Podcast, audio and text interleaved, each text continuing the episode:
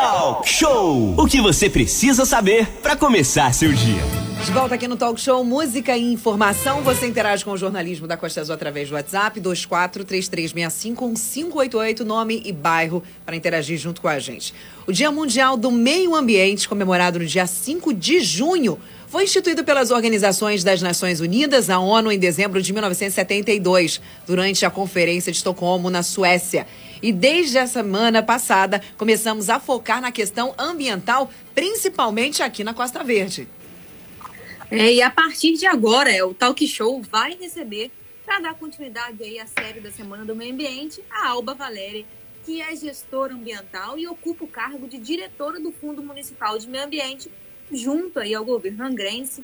Muito bom dia, Alba. Sua presença é muito importante aqui na nossa sala para falar sobre meio ambiente.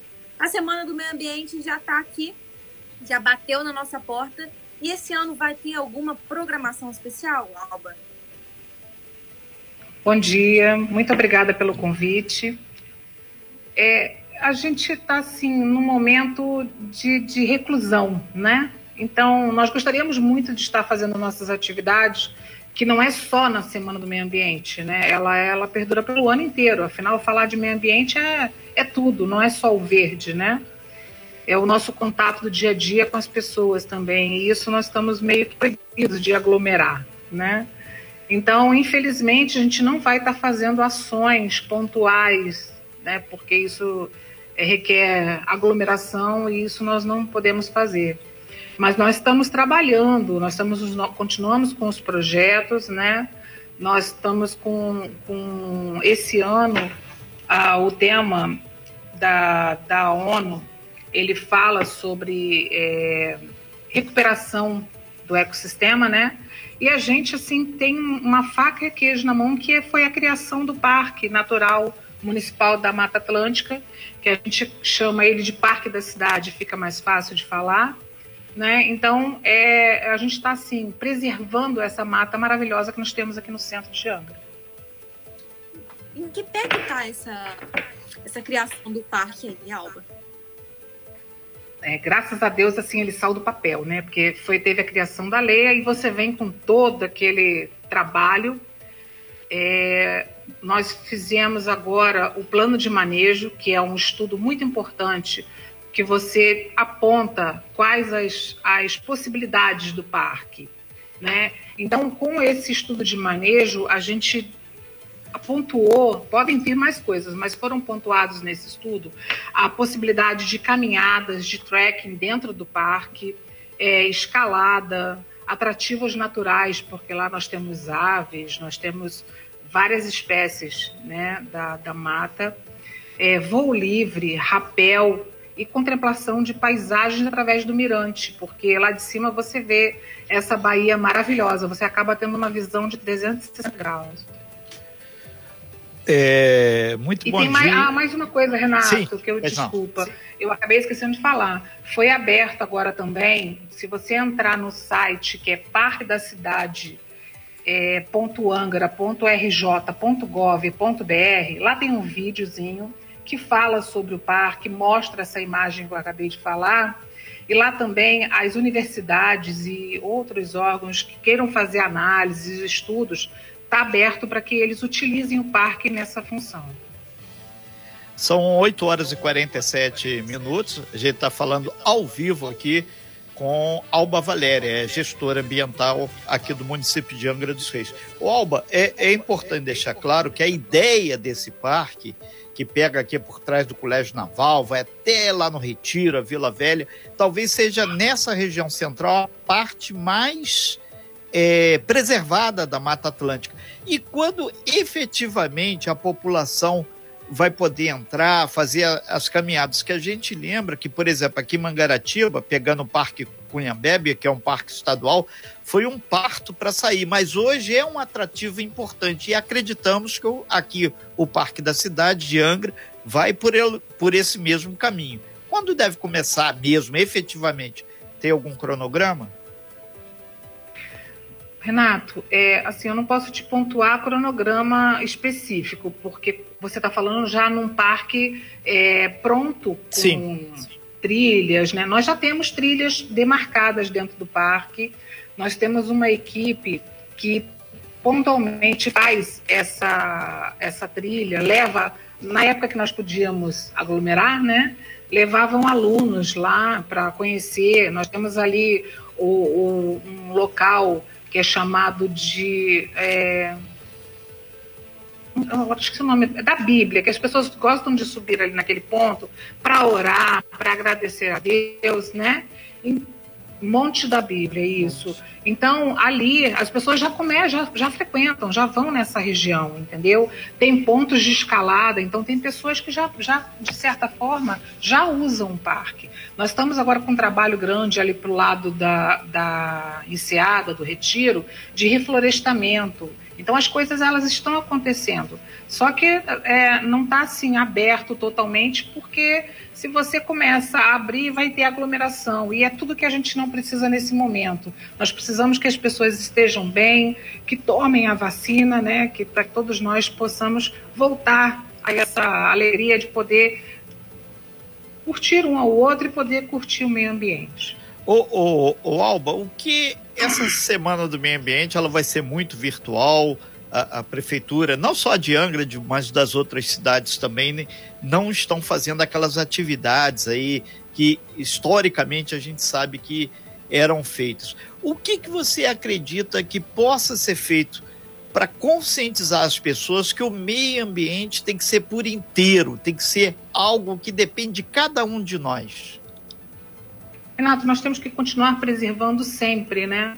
Você vê aí que com essa pandemia, é, você olha para o oceano, por exemplo, eu sou apaixonada pelo mar, eu acho que a gente, quando mora na beira desse oceano maravilhoso, você se encanta por ele. Por conta dessa não utilização, você vê que o mar conseguiu se regenerar de certa forma.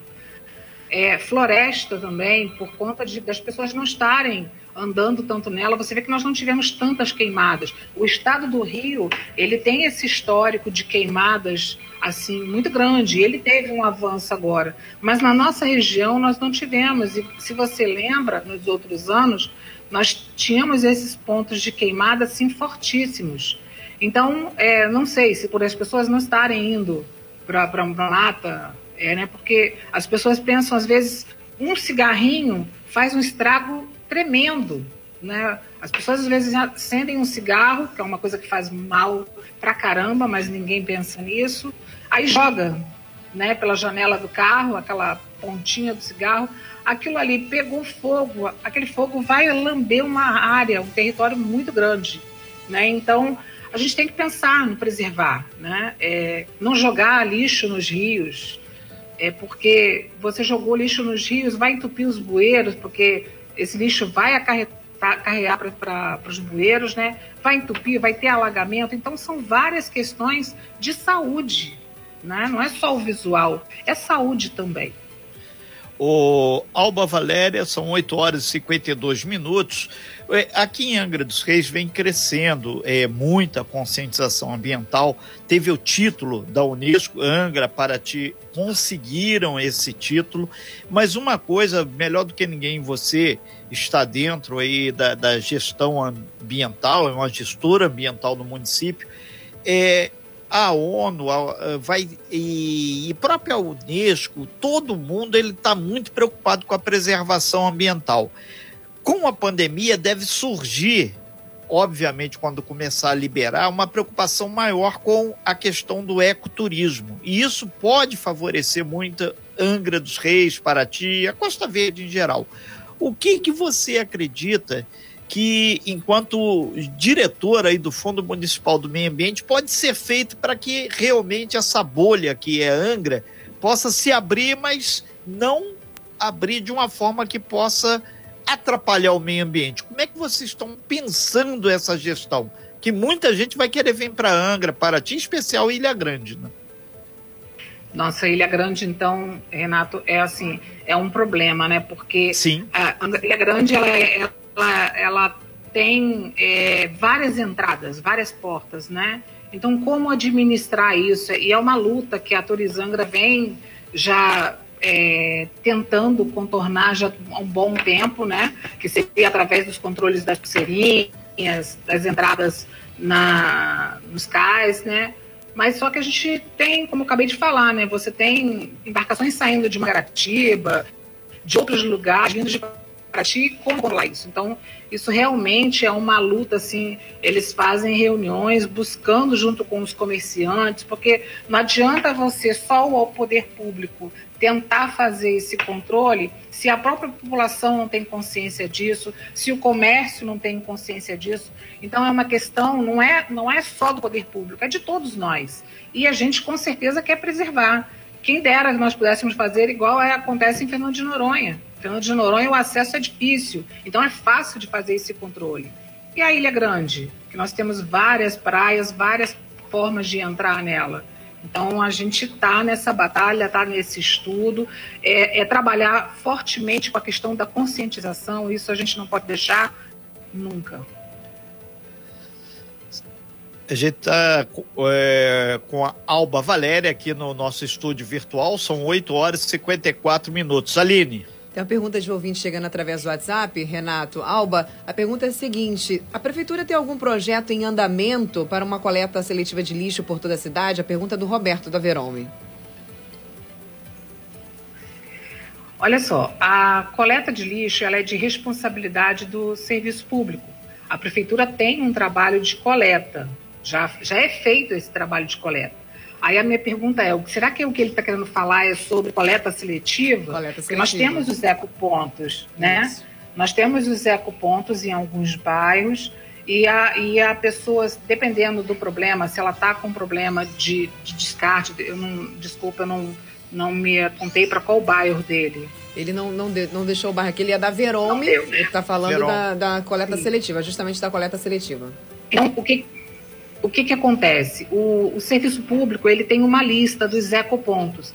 Então vale a pena ele estar tá indo na unidade lá do serviço público, na regional do bairro dele e estar tá verificando. Caso não tenha um ecoponto e tenha essa necessidade, ele pode pedir isso junto ao serviço público. Entendi. Como é que funciona essa questão dos Agora é muito importante essa coleta. É muito importante essa questão da coleta porque hoje nós, é, nós, já há um bom tempo a gente vem fazendo a questão do, do óleo, por exemplo, óleo de cozinha, né? Esse é um vilão assim que as pessoas não, não têm noção do que quanto isso prejudica o meio ambiente. Então, a, antigamente as pessoas era muito engraçado porque uma vez eu fui fazer um trabalho de educação ambiental numa comunidade e a gente sempre fala assim, não joga esse óleo no, ra, no, no ralo da pia, né? Então, esse trabalho foi maciço. Aí uma senhorinha virou para mim nessa, nessa explicação e falou assim: Ah, eu não jogo meu ralo, meu óleo no ralo. Aí eu, ai, que ótimo, né? Eu jogo no vaso. Ou seja, né? Trocou seis por meia dúzia. o, problema, o problema continuou, né? Aí, mais pra frente, ela foi falando, aí ela, quando o, ela foi falar que estava dando entupimento na rede de esgoto dela, não sei o quê. Aí é justamente isso, né? Ela não jogou no ralo, mas jogou no vaso a, a gordura ela vai solidificando dentro da tubulação e vai chegando num ponto que ela vai entupir mesmo, porque ela vai ficar uma maçaroca tão dura que chega num ponto que você tem que cortar aquela tubulação porque ela não desentope mais. Então as pessoas não tinham essa consciência de que não podia jogar o óleo no ralo, seja lá onde for, nem no chão, né? Tem, tem gente que tem mais de fazer um buraco na terra e jogar o óleo ali e tampar. Acha que, que não, esse óleo aqui vai servir para adubar a terra né? Mas não é assim que funciona. O certo é colocar numa garrafa PET e descartar da forma correta. Vale a pena ressaltar também, né? É uma boa analogia para as pessoas entenderem como é que funciona, é a caixa de gordura das casas. Para você ver a, a, a, maneira com que fica a caixa de gordura e a dificuldade que, se, que oh. é para se limpar, por exemplo, é mais ou menos isso que acontece que fica quando a gente descarta o óleo no meio ambiente ou dentro do, do, do vaso, dentro da, da pia, enfim, é mais ou menos dessa forma. Alba, agora há muita gente perguntando sobre essa questão da coleta seletiva e desses pontos, desses ecopontos. Diz pra gente como é feito esse descarte, é, o que é feito nesse descarte nos ecopontos, nessa coleta seletiva. Conta pra gente como é que funciona isso. Bem, é, no, nos ecopontos, hoje, pontual, as pessoas levam muita garrafa PET, as latinhas não, porque tem um valor comercial grande, então as pessoas costumam separar essa lata e levam no ferro velho, num outro local, porque ela tem esse retorno. Mas assim, o grande vilão hoje são as garrafas PETs. O plástico, ele é, ele é assim, ele veio, né, por conta do vidro na época que é, tudo era no vidro, né? Então as pessoas se cortavam e tal. Aí veio o plástico, que foi uma invenção maravilhosa, mas você vê, ela foi maravilhosa naquela época, de repente tornou um grande vilão. Porque uma garrafa PET, por exemplo, ela. Quando você tem, por exemplo, o refrigerante, né? Você terminou de beber, você fecha ele e joga no lixo. Ele está com ar ali dentro. Então ele fica, com, ele fica duro. E ele vai ocupar uma área enorme no, num aterro sanitário. Então, se você tem uma garrafa plástica, por exemplo, você pega, bota a tampa, tira o máximo de ar que você puder tirar de dentro dela, amassa bastante e fecha. Porque com isso você faz diminuir a questão do lixo. Agora, os ecopontos, eles recolhem não só o plástico, recolhem pilha, bateria, qualquer tipo de descarte que você tenha. E quem faz isso é a empresa responsável pela coleta de lixo ela que faz essa separação e ela faz essa destinação. É, esse, esses Perfeito. materiais, né, Alba, eles são muito, muito vilões, era isso que eu queria até comentar. O lixo eletrônico, né, a gente tem que descartar no lugar oh. certinho. A pilha, Sim. o remédio também, né? Então, muitas vezes você tem aqueles remédios em casa que estão velhos, você não pode sair jogando é, para qualquer lugar. Você, é, é, deixa eu aproveitar que você falou nessa questão do remédio, só para dar um alerta porque as pessoas pensam que é tipo assim, ah, meu remédio venceu, aí pega aquela cartela, joga lá no lixo, né? Aquela fechada. Vamos evitar fazer isso. Abra a cartela, pegue esses comprimidos, quebre, triture, faça alguma coisa, porque alguém pode pegar essa cartela e utilizar entendeu? Ela está vencida. Então, olha, olha o perigo. Além da questão da contaminação para o meio ambiente, a contaminação para o próprio ser humano, né? Então é muito importante essa forma. Desculpa, Ranif, se eu te interrompi, você estava falando da máscara, mas é porque a gente não podia deixar passar isso. É exatamente, eu estava falando disso, que é a importância de fazer o descarte correto de tudo, né? Sim, sim. Com então, certeza. Não é porque é lixo que você vai juntando tudo e colocando no lixo da sua casa. Não é assim. Cada, cada, cada material tem o, o descarte correto, né? A maneira correta de ser descartado. Sim. É, as pessoas é, têm. Sabe qual é. Para pro catador de lixo, não só o catador, mas aqueles homens que trabalham na coleta também, o grande vilão para eles são pontas de faca, vidro quebrado. Esses, assim, são o maior Lâmpadas. problema. Porque tá naqueles. É porque tá naquele saco plástico e eles não sabem o que tem ali dentro. Quando eles pegam, isso tem uns acidentes assim, feios, sabe? O certo é você pegar uma garrafa PET, corta lá no meio joga o que está vidro, faca, seja lá o que for que tiver ponta que possa cortar, fecha ela nessa garrafa, passa uma fita, só assim você joga ela dentro do saco, porque você está evitando que você mesmo possa se machucar e essas pessoas que fazem trabalho belíssimo. Ok, são nove horas e dois minutos. Alba Valéria, é, gestora ambiental de Angra dos Reis, a gente agradece muito sua participação aqui, suas dicas e conscientização. Passa até pela forma de descartar o lixo, o óleo, a lâmpada, o vidro quebrado, pode ser o prato também que quebrou, qualquer substância cortante. E isso é fundamental. Dias melhores podem ser feitos e podem ser feitos e você é a pessoa que pode ajudar muito o meio ambiente. Alba, muito obrigado pelas suas informações aí. Muito bom dia. E ao longo dessa semana a gente vai ter muita coisa de meio ambiente aí falando aí. Valeu, Alba. Obrigado aí. Sucesso aí para você. E esperamos breve, breve que se materialize esse parque da cidade. Virtualmente já tá, já tá o site lá, que a gente já deu entradinha. Mas o povão poder ir. Mas espera a pandemia passar. Né? Valeu, Alba. Obrigado. Eu que agradeço, Renato, e coloco à disposição, tanto eu enquanto gestora, e o IMAR também à disposição de quem quiser conhecer o nosso trabalho, quiser conhecer melhor sobre o parque, às vezes também levar ideias, porque eu acho que a nossa função enquanto é, munícipe é dar, trazer boas ideias, né? Então eu conto com esse apoio de vocês. Muito obrigada pelo espaço. Ok, nós é que Obrigada. agradecemos. E o IMAR é o Instituto Meio Ambiente de Angra dos Seis, que é o grande órgão ambiental aqui. Sem fake news. Talk show. Talk Show. Você ouve, você ouve, você sabe.